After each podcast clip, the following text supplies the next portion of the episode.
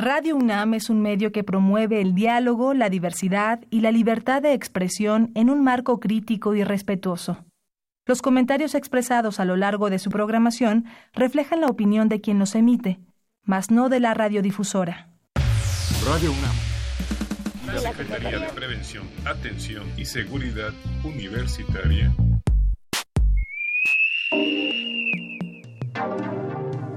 A través de la Dirección General de Atención a la Salud, presentan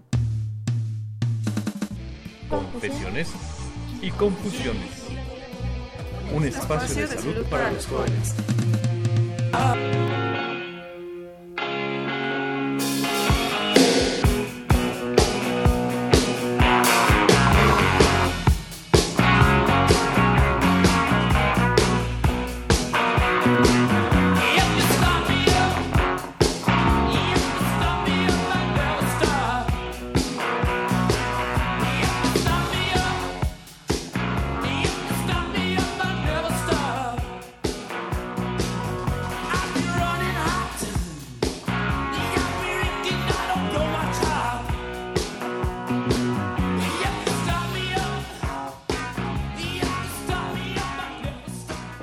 Muy buenas tardes, estamos aquí con ustedes en una emisión más de Confesiones y Confusiones, saludándolos desde estas instalaciones tan hermosas de Radio UNAM. Y bueno, en la tarde de hoy nos encontramos con la sorpresa del hermoso tianguis que tenemos aquí de libros. Eh, los invitamos para que se den una vuelta si tienen tiempo. Eh, estamos dándole la bienvenida a, eh, la tarde de hoy al programa universitario de alimentos de la UNAM que tanto tiempo lleva colaborando aquí en este en esta emisión, en este programa nos aprovechamos de ellos para para poder estar al día con todos estos temas que ellos eh, manejan. Y bueno, la tarde de hoy le vamos dando la bienvenida al coordinador del programa, al médico veterinario zootecnista eh, Carlos Labastida Villegas. Muy buenas tardes. Muchas gracias, Alfredo. ¿Cómo estamos? Muy bien, todo muy bien. Es un placer tenerlo aquí con nosotros y lo acompaña este, nuestra querida Ana Berenice de la Barra Avilés. Ella es química en alimentos. ¿Cómo estamos? Hola Alfredo, muy contenta de estar de nuevo visitándolos por acá. Es un placer para nosotros tenerte por aquí. También este, les queremos dar la bienvenida a nuestro equipo de estudiantes en servicio social que nos van a acompañar la tarde de hoy. Si se gustan presentar, por favor. Ok, buenas tardes. Mi nombre es Verónica Mariana. Soy pasante de odontología en la Dirección General de Atención a la Salud en, en AUNAM. Bienvenida, Verónica. Gracias. Hola, buenas tardes. Yo soy pasante de medicina, igual del Centro Médico eh, Universitario y mi nombre es Cintia eh, Sarmite. Mucho gusto, Cintia. ¿Qué tal? Buenas tardes. Mi nombre es Karen Ramírez. También soy médico pasante de la Dirección General de Atención a la Salud. Pues bienvenidas este, a, este, a este tema de hoy tan importante para el programa universitario de alimentos, ya que pues estamos en manteles largos. ¿No es así, Mere? Sí, estamos celebrando un aniversario más del programa, el número 38. ¿Cómo estamos para, para este aniversario? Pues muy bien, Alfredo, muy contentos. Este, estamos cumpliendo 38 años de existencia del Programa Universitario de Alimentos y es un hecho que es realmente muy significativo que merece ser este, considerado. Déjame decirte nada más un, un elemento. Hemos visto desde el Programa Universitario de Alimentos de la UNAM el paso ya de siete sexenios en nuestro país con sus respectivos esfuerzos en materia de alimentación. Estamos ya este, viviendo el octavo eh, gobierno y estamos esperando también pues, que se establezca una política alimentaria que dé atención a los múltiples problemas de alimentación que tenemos en nuestro país. Es un hecho que es un tema muy importante la alimentación, sobre todo en nuestro país. Eh, pero ¿a qué le atribuye usted tantos años que se haya podido mantener este programa? Bueno, este, yo considero que incluso antes de que el programa Universidad de Alimentos este, diera inicio a sus actividades, ya en la institución se hacían muchas actividades de investigación y de docencia y por supuesto de extensión de la cultura en materia de alimentación. Al crearse el, el programa lo que se constituye es un marco donde eh, eh, eh, donde enfocar todas estas actividades que la universidad hace en sus distintas entidades académicas, en sus distintos centros, facultades, institutos y escuelas, y darles esta, esta integración general en materia de alimentación. La alimentación es un, es un tema general que involucra muchísimas, muchísimas este, eh, actividades de, investigación, de muchísimos temas de de productos, de, alimentos, las eh, diversas fases de la cadena alimentaria, los diversos enfoques de investigación que se hacen en la, en la institución también, que no es solo disciplinaria, sino también multidisciplinaria, buscamos sea interdisciplinaria, transdisciplinaria y recientemente, en los últimos años, se está dando un impulso también a, este enfoque de em, desde las ciencias de la complejidad también, porque la mayor parte de los, de los problemas de alimentación en nuestro país son ciertamente muy complejos, todos ellos, necesitan estos enfoques. Regresamos un poco en, esto, en este tema, en la historia. ¿Cómo surge, de dónde nace esta necesidad de, tener este programa que ahora vemos los frutos que va dando? Claro, te decía yo que existe esta iniciativa desde hace casi 40 años y el contexto en el cual, que se, eh, en el cual se dio evidentemente tenía sus raíces mundiales. Había una crisis mundial de alimentos también, altos precios de los mismos. Eh, por otra parte, eh, se inauguraba lo que se consiguió posteriormente en el chantaje alimentario, el poder alimentario, estas medidas de embargo en la venta de, granos que hizo el gobierno del presidente James Carter de los Estados Unidos hacia Rusia por el embargo, eh, perdón, por la invasión a Afganistán y otros elementos también que hicieron que la sociedad este, mundial y la sociedad mexicana se dieran cuenta de la importancia de esta circunstancia. ¿no? Es así que en 1980, eh, en el gobierno del licenciado José López Portillo se crea el sistema alimentario mexicano, que es desde mi punto de vista una de las políticas alimentarias más, mejor logradas en nuestro país desde entonces y hasta la fecha también. Y, este, y es en razón de eso. Esto fue en 1980, en marzo. En 1981 la universidad, consciente también de todas las capacidades que tiene, de toda la información que se genera a través de investigaciones, pues contribuye notablemente con este esfuerzo y crea este programa en esa conciencia de que tiene una gran capacidad de apoyo para este, todas estas problemáticas y tratar de buscar soluciones a los, a los muchos temas que se, que se tienen que atender a ella. Y, y por ese lado podríamos ir avanzando un poco en cuanto a los objetivos que se con los que nació y si de alguna manera se mantienen o se han ajustado o han cambiado. Sí, son vigentes, Alfredo, este, y son fundamentalmente vincular los esfuerzos que realiza la institución en estas materias que son sus fines sustantivos, investigación, docencia, extensión de la cultura, pero en materia de alimentos, y asociarlos con las grandes problemáticas alimentarias para buscar darles este, solución a las, a las mismas. Ese es el fundamental. Los programas universitarios, hoy hay, son 12, el programa de alimentos fue el primero de ellos. Hoy hay 12 programas en la institución, cuatro que están adscritos al área de investigación científica y ocho que están adscritos al área de humanidades, temas que atienden temas todos ellos muy, muy, este, eh, muy importantes. La visión que se tuvo al crear estos programas que tiene un enfoque transversal, es decir, no, no somos una entidad este, o una dependencia como las que se conocen como centros, escuelas o institutos, es decir, nuestra, nuestra infraestructura en recursos humanos es muy limitada también y tratamos de que sea muy eficiente. Eh, pero lo, lo, lo, que le da una gran ventaja es que vemos la, la, problemática alimentaria de una manera, insisto, transversal y si es posible hasta con 300 grados de, de, amplitud. De amplitud. Es que nos permite ver este, más allá de una disciplina en particular y, y, más, más aún cómo se entretejen muchas problemáticas este, para darles un enfoque integral también en su atención. Suena sobre todo muy interesante, pero algo muy grande, ¿no? Partiendo de una pequeña célula como lo, como lo estamos escuchando. Este, sí, en un sentido. Nosotros somos finalmente esta oficina aglutinadora, oficina vinculadora, integradora.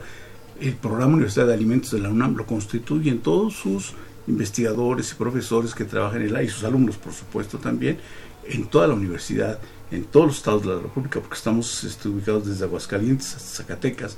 Hay alguna entidad este, propia de la universidad y en la gran mayoría de ellos se atienden cosas relacionadas con alimentación o nutrición o agricultura o cosas este, relacionadas. Y es, el, es la gran fortaleza de la institución, que tenemos una, una amplia planta académica muy sólida, muy reconocida a nivel mundial y habrá escuchado recientemente, se nos ha catalogado como una de las dos mejores universidades latinoamericanas. Orgullosamente. Y esto tiene que ver, desde luego, nosotros estamos viendo la parte de alimentación, pero lo es también en salud y es en educación y es en estudios de otra naturaleza, pero bueno, la alimentación. Bueno, lo dice así de manera muy simple, ¿no? Pero como bien nos marca, la alimentación es básica. Sí, sí. Estamos aquí con ustedes en Confesiones y Confusiones. Los invitamos para que se comuniquen con nosotros al 5536 8989. Regresamos aquí completamente en vivo.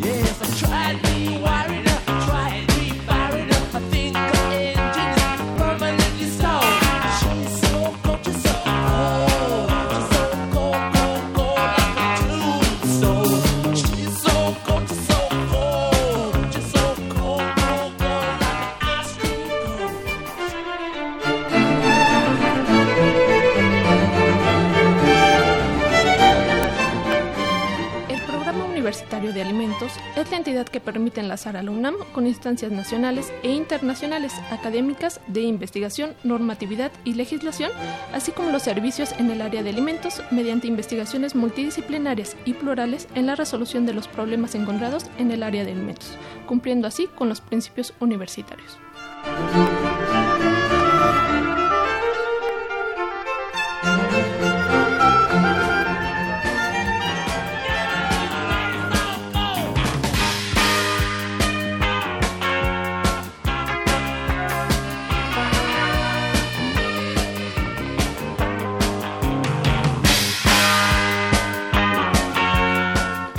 Estamos aquí con ustedes a Confesiones y Confusiones, agradeciéndole a Lynn su participación. Y bueno, estamos en la tarde de hoy festejando los 38 años del programa universitario de alimentos eh, de la UNAM, que como bien ya nos lo ha marcado este, su coordinador, el médico veterinario zootecnista Carlos Labastida Villegas. Todos los que nos escuchen y sean universitarios se pueden considerar parte de este programa. Así es, Alfredo. ¿No es así, Veré? Así es. Y bueno, como nos había comentado el, coordinador, eh, pues el mundo de los alimentos es un mundo que toca tantas cosas. Eh, yo tengo la experiencia de, trabajar 14 años en el programa y bueno, al, al, inicio de, mi trabajo pues estábamos más enfocados a la tecnología de los alimentos. Sin embargo, a partir de, que el doctor Labastida eh, tomó la, la, coordinación del programa, bueno, hemos abierto eh, la los temas del programa a la historia, a la política alimentaria, a la gastronomía, a eh, pues temas que antes no, sinceramente, más bien estábamos eh, dirigidos a, a, la investigación, que también es, bueno, otra parte, importante, de ella, incluso eh, también a la nutrición, estamos incursionando en eso. Entonces, como que se ha ido extendiendo. Sí, hemos este, tocado cada vez temas más eh, que, están directamente relacionados o de rebote, pero bueno, hemos abierto la, la visión del, del, programa a trabajar los temas desde estos.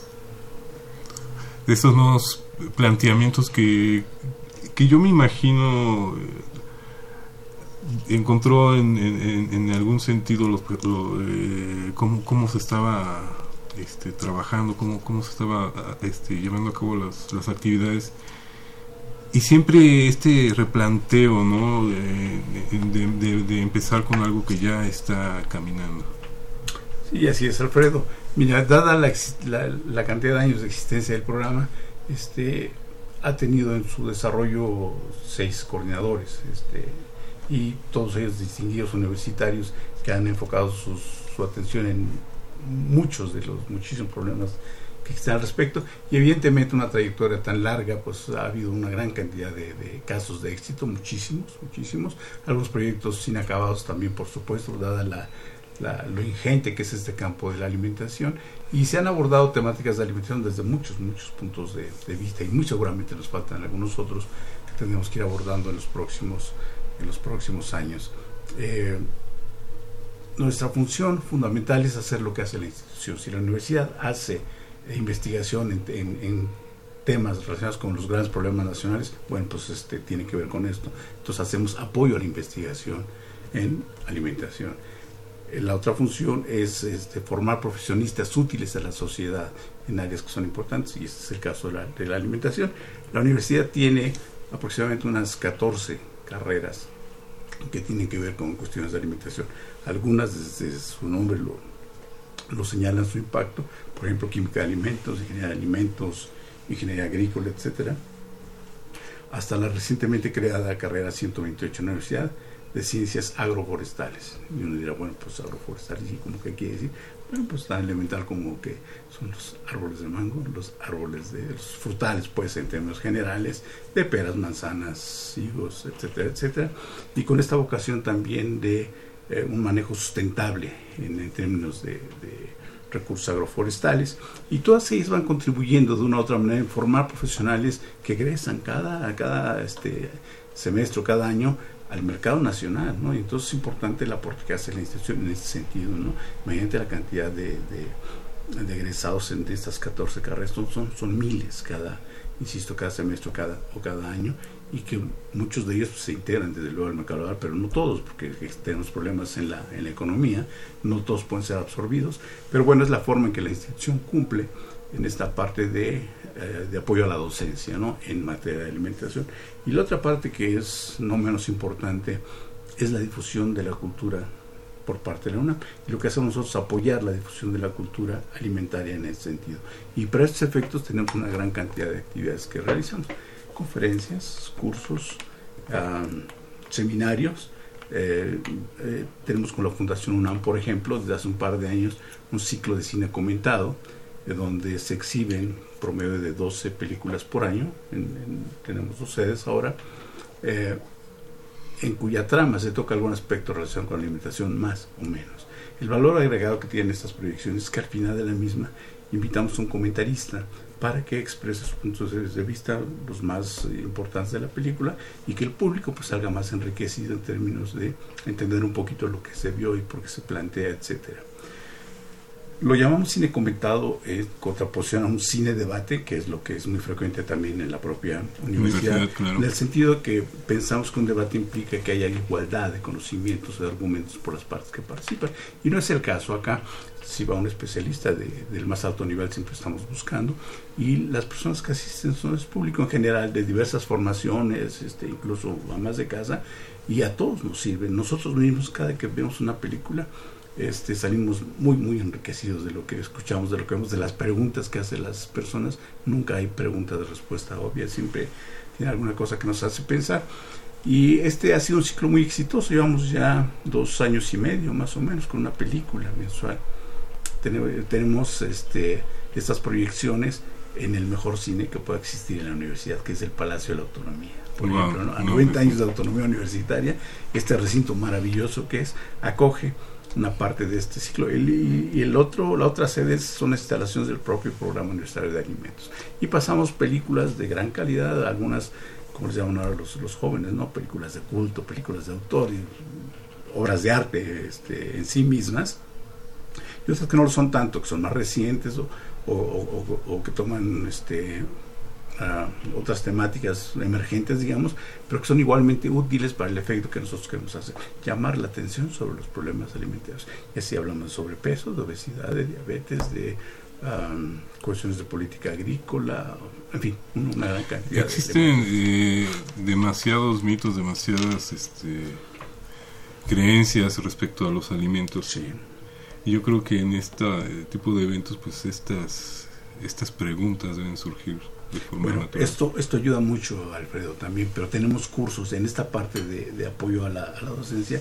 Tenemos un promedio de 20 cursos este, anuales también de diferentes temáticas. Básicamente son tres, relacionados con la historia de la alimentación, relacionados con la nutrición, relacionados con la gestión de la calidad y la inocuidad, que es muy, muy importante. Este, esta parte de los mitos, eh, ha habido por ejemplo cursos relacionados con mitos sobre las dietas, la alimentación. Me gustaría que Berenice comentara al respecto sobre este curso en, particular, porque está en el área de nutrición y hay una gran cantidad, como tú lo señalas, de, de pensamientos no, no no correctos en positivos de, alimentación.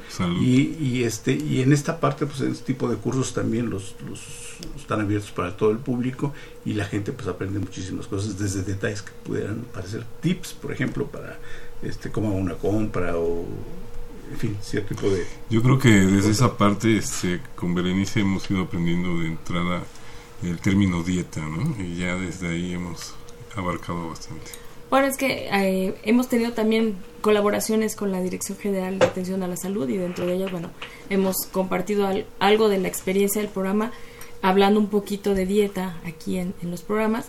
Sin embargo, esta experiencia de, trabajar con nutriólogos en, el programa este, y con especialistas que, tocan el tema desde su experiencia, digo, no sé si decir afortunado o desafortunadamente, ahora todos tenemos acceso a información. Lamentablemente no podemos como no tenemos la experiencia ni de, del estudio, pues no, no podemos discernir si esta eh, eh, información que estoy recibiendo de los medios de comunicación, de las redes sociales, es correcta o no.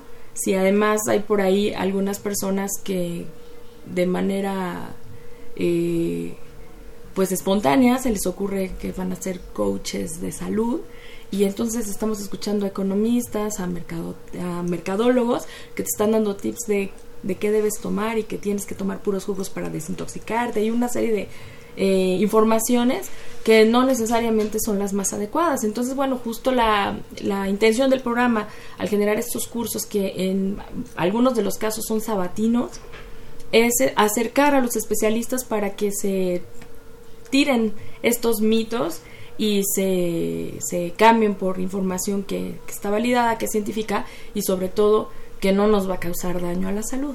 Además, sobre todo, yo creo que es lo más importante. Así es. Y bueno, también tenemos la otra línea de los cursos que son más bien como para egresados o para personas que están en constante capacitación, que tienen que ver con los sistemas de, de inocuidad, sistemas de gestión. Eh, y bueno, también para manipuladores de alimentos tenemos algunos cursos de manejo higiénico. Para quien quisiera saber un poco más del distintivo H, pues también. Eh, y tenemos cursos para pues para todos, para todo público, tanto para el público general como para el que está en formación, como para el especializado que ya está más bien entrenándose o capacitándose, actualizándose. Y también para el que vamos diario a pedirle un sándwich o una ensalada. Ah, sí, por supuesto. Para público en general tenemos eh, algunos, no, no tanto de nutrición, este, sí, de manejo, sí, como de compra de alimentos, tenemos uno, y otro de lectura de etiquetas, que también es algo que es muy complicado. Bueno, ahorita se está haciendo un poquito de ruido en los medios por estas cuestiones de, las decisiones de la Suprema Corte de Justicia y de, bueno, cómo se están moviendo los intereses de las etiquetas mexicanas y, bueno, cómo se están moviendo las etiquetas en el mundo y por qué demonios no se parecen nuestras etiquetas a otras que son mucho más fáciles de leer en otros países. Entonces, bueno, ahorita está la discusión a todo lo que da. Sin embargo, bueno, eso está sucediendo en las noticias, pero en el cotidiano necesitamos tomar decisiones todos los días eh, cuando vamos a comprar nuestros alimentos, ya sea que vayamos al mercado, que vayamos al supermercado, pues en algunos casos eh, los alimentos tienen etiquetas, en otros casos no, pero también necesitamos saber cuáles son las características de los alimentos para que nos duren más en mejores condiciones y que podamos aprovecharlos de la mejor manera. Entonces, bueno, también el programa tiene este tipo de cursos que no son tan eh, especializados, digamos, sin embargo es información que, que va a funcionar que a el día a día. Nos, ayuda. Así es, a tomar decisiones. Y, no se diga, este, como bien lo marca el doctor, ahorita pues ya las, las redes sociales nos, nos van comiendo. Pero vamos a ir a una breve pausa y regresamos aquí con ustedes a Confesiones y Confusiones. Los seguimos invitando para que se comuniquen al 55 36 8989. Regresamos.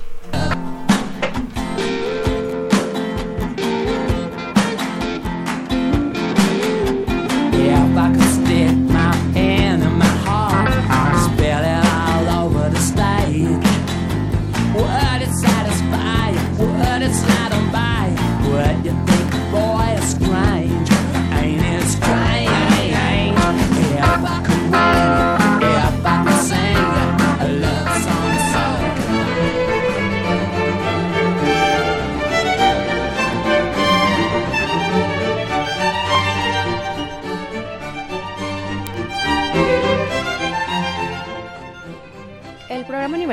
Alimentos busca promover la realización de proyectos de investigación y desarrollo tecnológico con la industria alimentaria mexicana y o internacional que apoyan la resolución de problemas relevantes en el área, así como atender demandas sociales que respecto de los alimentos, su producción y manejo, así como de inocuidad alimentaria, se detecten y o se canalicen a través de instancias gubernamentales y u organizaciones sociales.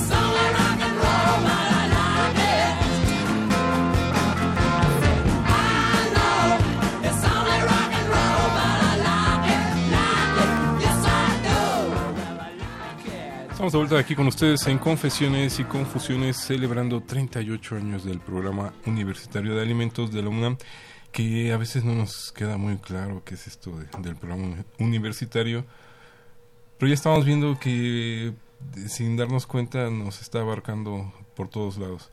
Y si alguien tiene dudas, pues hay que actualizarse y buscarlos. Y para ello estamos agradeciendo también sus llamadas telefónicas al 55 36 8989. Eh, Salvador Ortiz nos eh, llamó desde Cuautitlán Izcalli y su pregunta es si las semillas que produce el país son suficientes para abastecer las demandas en el campo o si estas son importadas. Si son importadas, estas son transgénicas o pues no. Y eh, está preocupado ya que el actual gobierno, eh, una de sus propuestas es reactivar el trabajo de, de campo, entonces no sabe qué es lo que pasaría ¿Qué- qué en esta situación. Le agradecemos su llamada, Salvador. Si, si quieren hacer algún comentario. Muy bien, sí, con respecto a la primera pregunta, las semillas del- que produce el país son suficientes para abastecer las demandas en el campo o son de importación. Depende de qué semillas se trate, pero una de las principales que se utilizan para alimentación, evidentemente no son suficientes. Importamos en términos generales en nuestro país el 50% de lo que nos comemos, ¿no? Y lamentablemente mucha de esta importación proviene del país del norte, los Estados Unidos de América, con las condiciones que en estos días hemos estado este, Conociendo. viviendo. Eh, hace algunos meses, el gobierno anterior se decía que éramos la doceava potencia agroalimentaria. Quizás sí lo, lo, lo seamos, pero en términos del valor de lo que se exporta en materia este, agropecuaria. Sin embargo, si analizamos un poco a, a detalle qué tipo de productos son los que se exportan, fundamentalmente son tequila, cerveza, los llamados berries, aguacate, jitomate y hortalizas de invierno, que es lo que regularmente estamos este, Exportando. exportando. Pero ¿qué, qué compramos? Compramos maíz amarillo fundamentalmente, que se utiliza para este, piensos de los, de los animales, para alimentos de los animales, soya, sorgo, con el mismo destino también, pero estamos importando frijol también y arroz. Eh, para el caso del maíz blanco, que es el que se utiliza para nuestra alimentación, las tortillas, totopos y todo esto que empieza con, con T, este, estamos muy cerca de tener una cierta autosuficiencia. Sin embargo, necesitamos fortalecerla. ¿no? Entonces, lamentablemente, no todo lo que se, se requiere para alimentarnos se produce en el país, se tiene que importar. Y dice, y si son importados, son transgénicos, el, el gran tema es con el maíz transgénico, ¿no? Y evidentemente el maíz que importamos de los Estados Unidos, el maíz amarillo, es maíz transgénico, pero además que está este, pensado utilizarse en la alimentación animal, no es para consumo humano. Sin embargo, pues hay fugas por ahí que toman ciertas semillas, se siembran, etcétera, y es un gran problema esto.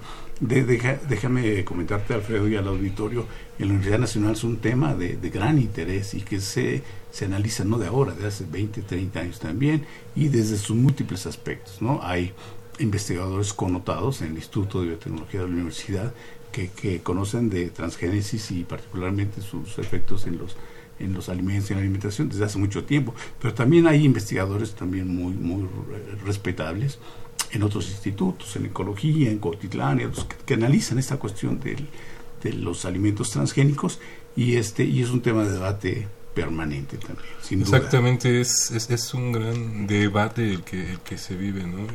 Y, y la pregunta aquí sería, si es realmente este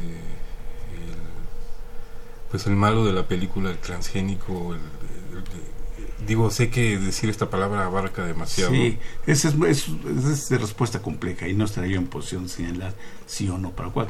habría que consultar a los especialistas finalmente, pero existe este gran debate también y está abierto y se discute, se analiza y se han generado reuniones también este, confrontando los dos puntos de vista y bueno, pues finalmente son facetas de una misma problemática seguramente hay más también para, para hacerlos. Pero es un problema no solo en nuestro país, es un problema finalmente los países europeos este, hay una gran controversia también y hay mucho cuidado sobre la introducción o no de este tipo de, semillas a, sus alimentos, a sus alimentos. Pero el caso de América, de, América pues es distinto por la producción que se hace en Estados Unidos o lo que se hace en Argentina y en Brasil con la soya, por ejemplo, y su relación que tiene con los procesos de producción de carne también y hay que decirlo de deforestación también. Es un problema muy, muy, muy, amplio también. No es lo mismo hablar de transgénicos en maíz que hablar de transgénicos en soya o hablar de transgénicos en algodón, por ejemplo. ¿no?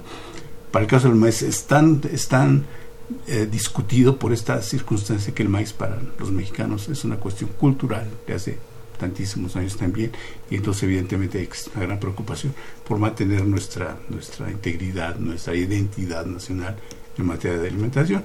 Este, pero esto se, se, analiza y con los, con, con, los académicos de más alto este, reconocimiento científico que hay en el, en el país. ¿no? Entonces es un tema vibrante, de vibrante actualidad y este y, y, no es de fácil respuesta sin duda es un debate abierto que sigue abierto que, sí, seguirá, y seguirá Y, y, hablando precisamente de lo que va a seguir por ahí también el programa universitario dentro de todo lo que nos ha platicado debe haber eventos próximos, a dónde puede acercarse los que nos están escuchando. Sí, bueno, el más próximo es el próximo martes. Tendremos una película, este ciclo de cine comentado, en el Palacio de la Autonomía. Se proyectará este, la película Hambre Nuestra de cada día. Es una película de 1940, más o menos, con actuaciones magistrales de eh, Pedro Armendáriz, este, con Rosita Quintana también y con este Ignacio López Tarso. Es, es, una película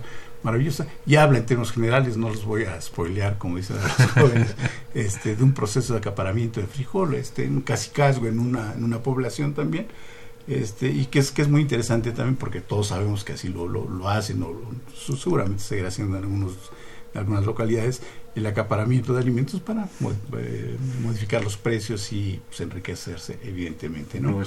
Las actuaciones son maravillosas y el tema es importante.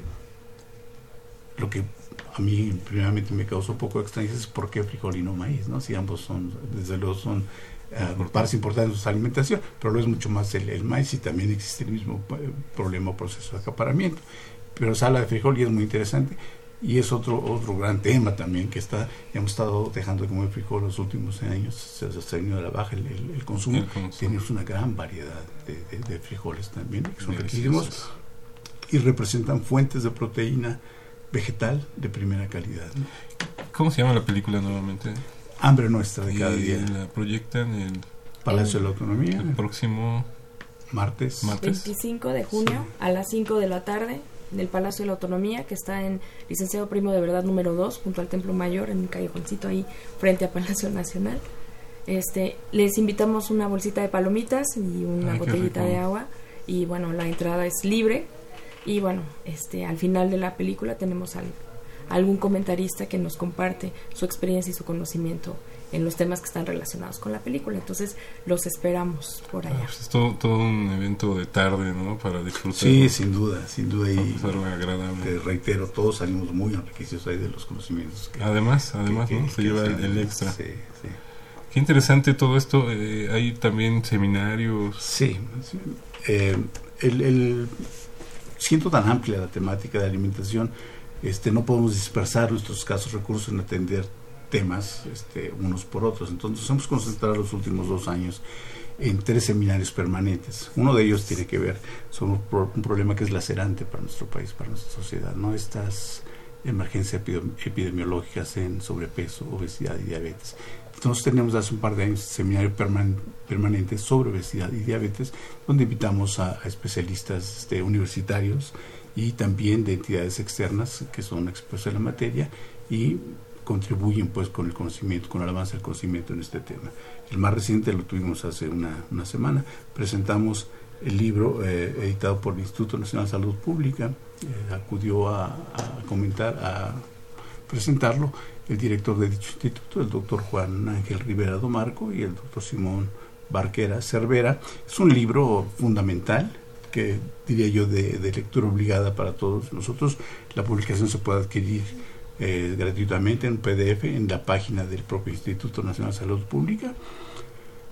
Y, tiene que ver, con esta realidad que tenemos actualmente. ¿no? Te diré las cifras más, más emblemáticas de la última encuesta nacional de salud y nutrición 2016 de medio camino, que nos dice que 7 de cada 10 adultos cursamos con problemas de sobrepeso y, y o de obesidad también. Entonces, muchísimo. El caso es para los niños también, 3 de cada 10 niños están en la misma circunstancia, y los adolescentes 4 de cada 10. Entonces necesitamos primeramente entender qué es la obesidad. Es un problema complejo, multifactorial, que requiere mucho tiempo. Es una epidemia que no empezó hace 5 años, que empezó hace 30, 40 años, y, y sigue al alza también por muchas implicaciones Se está disparando, pero sí, es un problema de antes. Y no ha habido hasta el momento una estrategia sólida, fuerte, institucional este, de, país para atenderlo como pensamos que debería, que debería ser.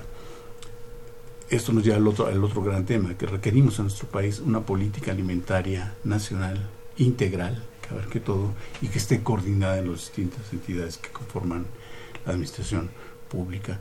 Eh, hemos tenido gobiernos, los gobiernos omisos en ese sentido de atender la problemática, pero es urgente que se tomen medidas al respecto.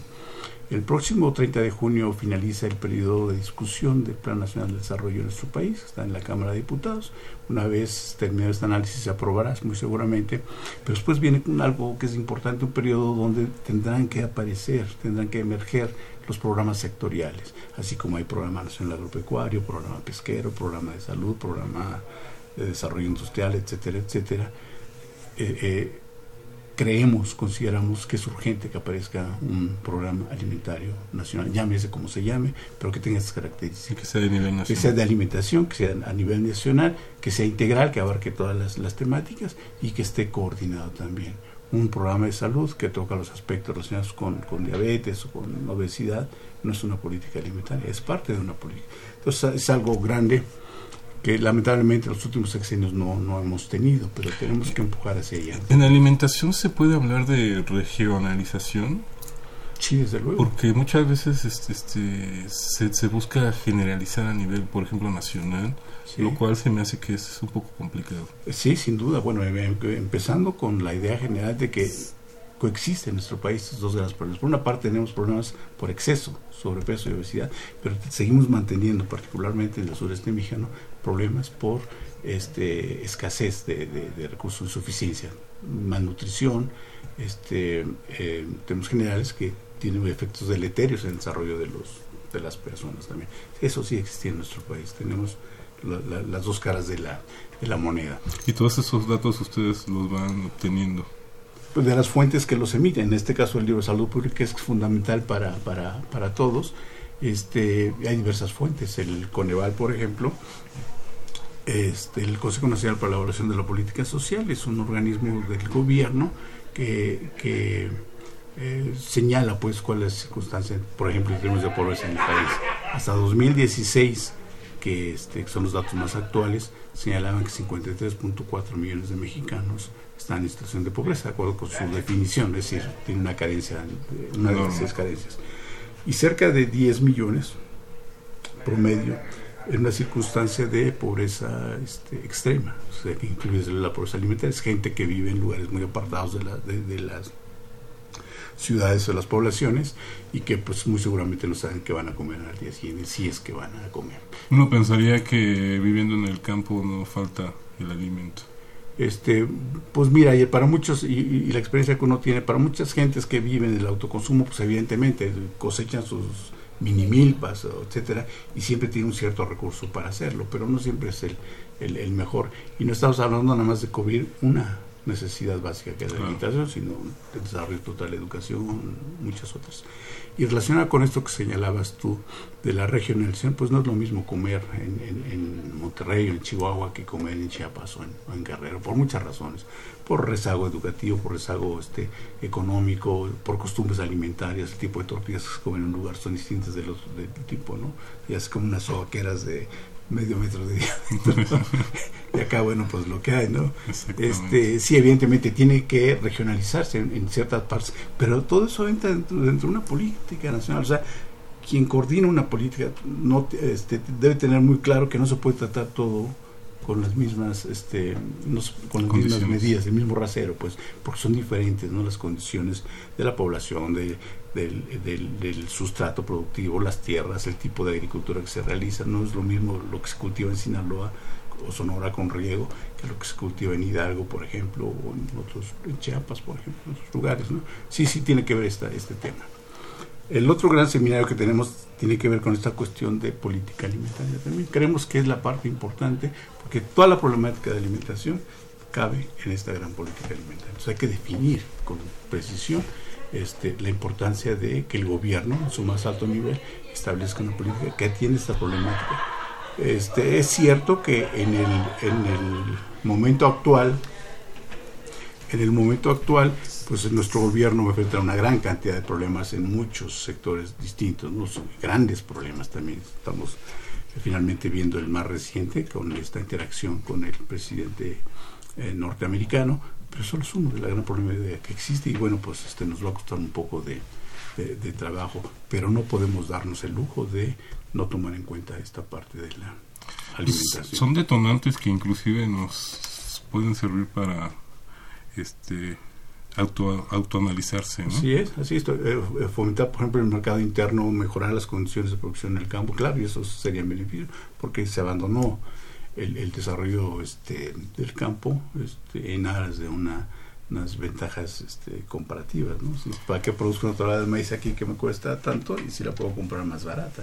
Pues sí, pero implica cuestiones de soberanía de, este, y de, y de fundamentalmente soberanía, sí. Que ahorita estamos viviendo. Bueno, pues ya todos sabemos exactamente. Pues qué interesante digo ya nos ya nos salimos bastante pero qué interesante es todo esto que, que, que, se va manejando. Vamos a ir a una breve pausa. Estamos aquí con ustedes con el tema 38 años del programa universitario de alimentos de la UNAM eh, y está su coordinador el médico veterinario zootecnista Carlos Labastida Villegas y también nos acompaña la química en alimentos Ana Berenice de la Barrera Aviles que también ya lleva un buen rato dentro de este programa Regresamos con ustedes.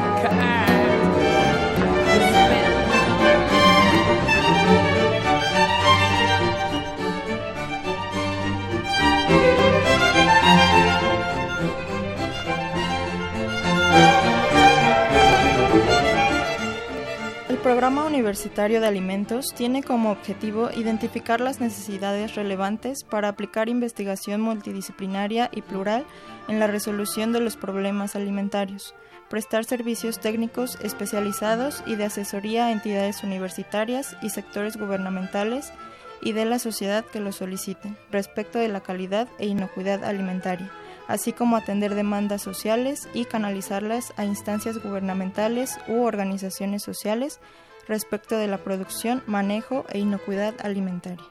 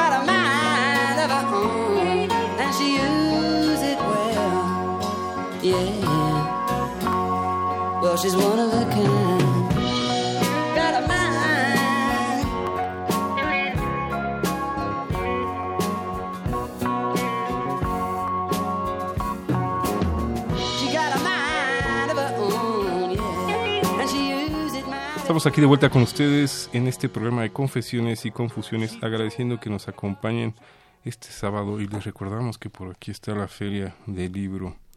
Así que pues dense una vuelta a los que están cerca, aquí en la del Valle. Aprovechen que está en Radio UNAM estos temas, estos libros que pues no tan fácilmente van a encontrar en otros lugares. Y bueno, regresando a nuestro programa del día de hoy, 38 años del programa universitario de alimentos, que pues 38 se dicen fácil, ¿no? Pero estamos escuchando todo, todo lo que se ha logrado, todo lo que este se va programando, todo, todo lo que se va actualizando. Y no nos gustaría que se quedara de fuera ningún este seminario o curso para quien nos esté escuchando y pudiera estar interesado. Sí, Alfredo, muchas gracias. El otro seminario permanente que tenemos eh, lo hemos denominado seminario permanente sobre alimentación, sobre agricultura, alimentación y nutrición, y este nos permite incorporar todas las, las, eh, las actividades que se realizan en diversos campos que no están asociados, son de alimentación por supuesto, pero que no están agrupados como el caso de obesidad y diabetes o el de política alimentaria. Eso es mucho más amplio y hemos tenido la suerte de contar con participaciones relacionadas con prospectiva alimentaria, por ejemplo, ¿no? No se hace prospectiva alimentaria, bueno, no se hace pros- prospectiva de nada en este país y no se hace en prospectiva alimentaria ¿Qué es, que es este, fundamental. La prospectiva es- son los estudios del futuro, pero son de, de- de- de un plazo de horizontes de 20, 30 años más o menos.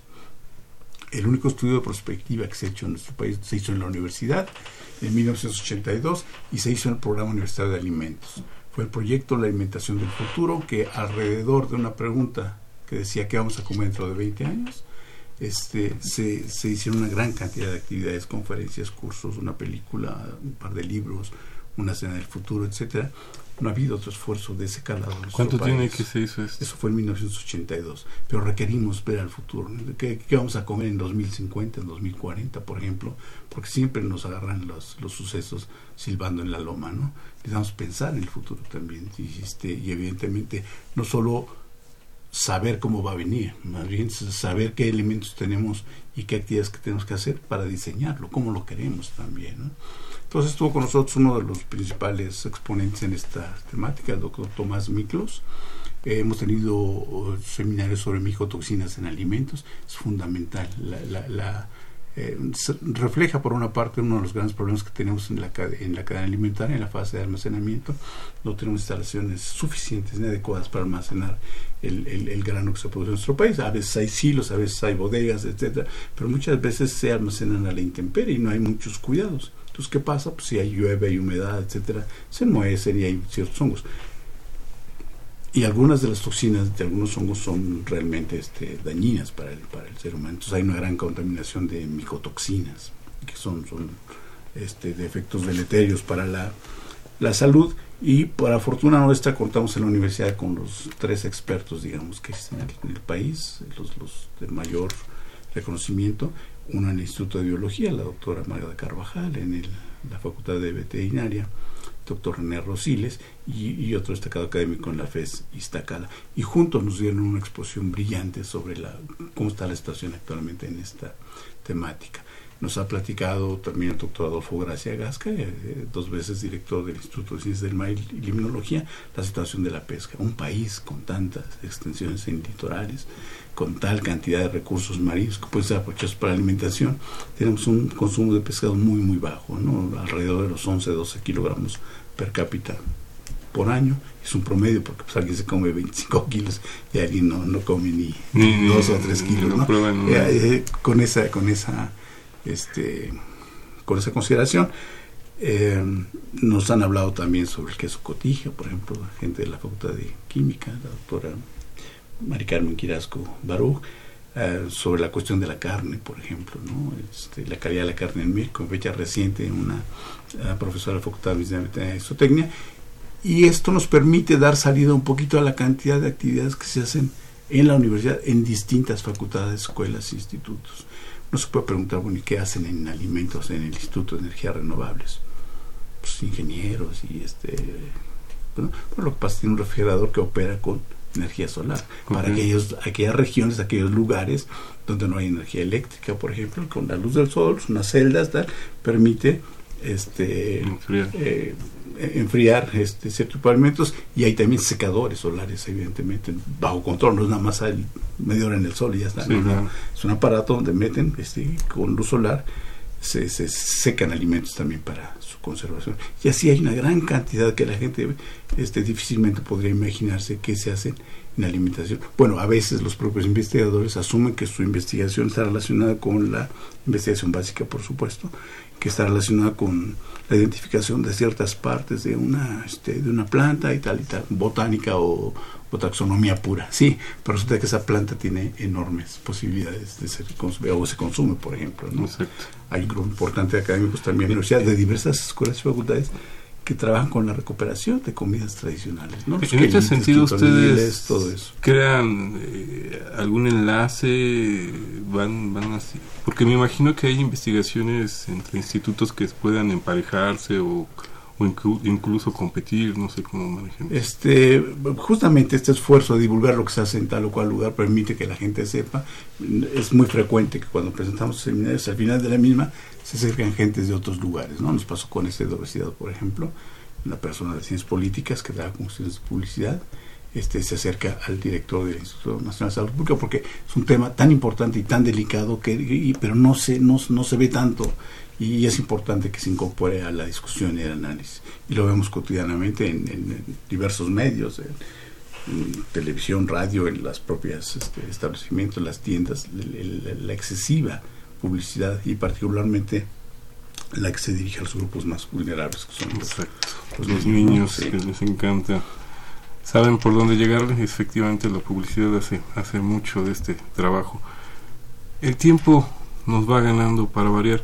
Pero bueno, quienes nos están escuchando a lo mejor quieran saber a dónde se podrían dirigir, alguna página. Bueno, yo quiero darles la buena noticia de que nuestros seminarios permanentes, no, mm, el equipo de webcast de la UNAM nos ha apoyado a grabarlos.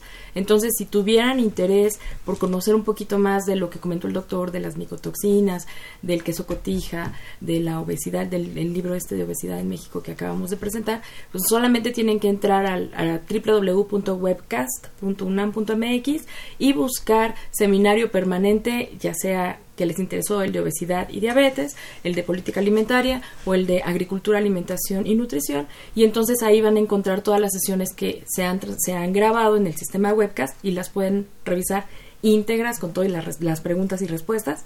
Este, y bueno, también pueden revisar eh, la página electrónica del programa que es www.alimentos en plural .unam.mx y ahí pues tenemos alimentos.unam.mx así es y ahí tenemos todas nuestras actividades tenemos también por ahí algunos cómics que alguna vez diseñamos para la comunidad para hablar algunos temas relacionados con la alimentación, nuestras carteleras del cine comentado y también estamos en las redes sociales como Programa Universitario de Alimentos eh, Espacio UNAM.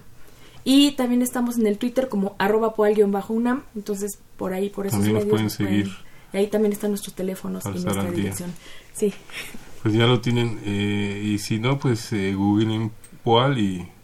Alimentos. Si buscan Alimentos UNAM, somos la primera opción que aparece en el buscador. No se hable más. Eh, doctor, eh, híjoles, el tiempo ya, ya nos, nos va llevando, doctor Carlos Labastida Villegas. Perspectivas, eh, ¿qué, cómo ve el programa universitario de alimentos a futuro? ¿Va, va, va, va funcionando? ¿Va, va creciendo? Eh, muy seguramente, pero necesita un impulso mayor todavía, ¿no? Este, dadas las circunstancias generales, no solo de la institución, sino del sistema de educación superior del país y del país mismo, pues evidentemente los recursos no son, no son amplios. Pero tenemos que reflexionar sobre la importancia de la alimentación. Comemos todos, todos los días. Somos cerca de 127 millones de habitantes en nuestro país y tenemos esa mala costumbre de comer por lo menos una o dos veces en las distintas maneras que lo, que lo hacemos también, ¿no? Entonces, eh, se quiera o no. Este va a ser un tema pues de aquí para, adelante también. Entonces, ¿por qué, no, ¿por no reflexionamos y buscamos que sea siempre de la mejor manera en los distintos ámbitos de este que tienen que ver con, con, esto? Entonces, si, si un mensaje pudiera señalar es esto, reflexionemos en la alimentación. Lo podemos hacer ahora que salgamos de aquí, va uno y ve lo que venden en las tiendas, por ejemplo, estas tiendas de conveniencia, etcétera, o la, comida callejera, los platillos, porque como la gente en la calle, este, eh, pues, esto no es nuevo ni es único en nuestro país también, porque obedece a, ciertas costumbres sociales, a los gustos preferenciales de la gente, obedece también a lo que se trae en el bolsillo para, para hacerlo, obedece también al tiempo que se tiene entre la hora que le brinda a la gente para comer o van de paso, si se comen una guajolota bajando del camión y lo que llegan a su escuela, facultad, pues ya desayunaron y la carga calórica pues les va a dar hasta puros gustos culposos por ahí. Pero bueno es una parte es, es, es, es, enorme el, ámbito que, que, abarcan. Hace 38 años alguien habrá dicho y como, como para qué esto en la UNAM yo creo que sí y, nos, y, justamente quienes decidieron esto este ese es, un privilegio para quienes trabajamos en la Universidad Nacional existen y han existido y siguen existiendo ahora gentes visionarias que ven las cosas a, muy largo plazo, ¿no? Eh, y puedo hablar, por ejemplo, de las sedes foráneas que se inauguran cada vez más en los estados de la República, puedo hablar del sistema de cómputo y telecomunicaciones de la institución también que lo vieron hace 50 años, en 1900, este, por ahí, dato, pero este, no fue un poco antes, en 58 fue que se ah, estableció la, primera, la, primera, este, computadora. en la, en la UNAM y de ahí para el Real también. O sea, la gente que ve eso así, rectores, funcionarios, etcétera. Y, y, es el caso, evidentemente, de quien se le ocurrió, en este caso el doctor Octavio Rivero Serrano, ex rector de nuestra universidad, quien fue eh, durante su rectorado este, que se creó este, este primer programa en nuestra área de alimentos también. Entonces, este, creo que tiene futuro, creo que tenemos que trabajar muchos, todos, todos de una u otra manera, en esto y hacerlo más sólido, más fuerte, más amplio, para beneficio de la sociedad, no solo la sociedad mexicana, ahora con la interacción tenemos acceso a, comunidades mexicanas en, Estados Unidos, por ejemplo, también con esto que señala Berenice del webcast. Es una maravilla porque nos ven.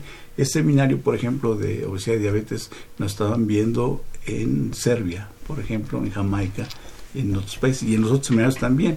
Enviamos la información al, al una gran cantidad de personal del Servicio Exterior Mexicano, pues, casi 80 embajadas. Doctor, ha sido un placer, de verdad, eh, le agradezco el tiempo nos, nos ha ganado. Eh, médico veterinario zootecnista Carlos Labastida Villegas, él es coordinador del programa universitario de alimentos, le agradecemos su visita. y hacemos este, la celebración de los 38 años. Ana Berenice de la Barrera, ha sido un placer que nos hayas acompañado. Muchas gracias, Alfredo. Vamos a seguir celebrando lo que resta del mes. Exactamente. Les agradecemos que hayan estado ah, con nosotros, estudiantes en servicio social.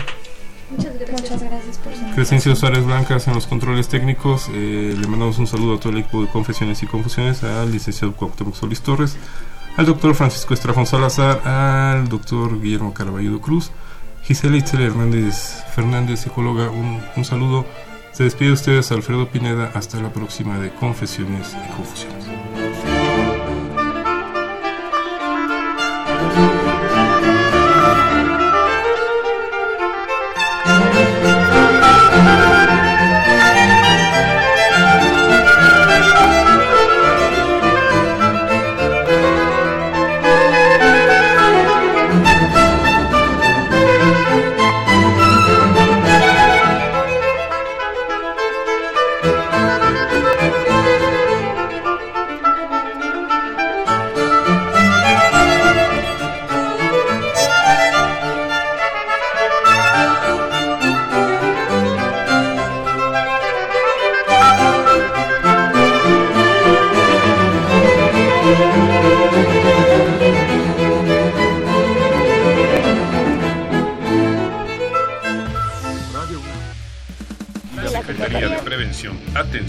Seguridad universitaria.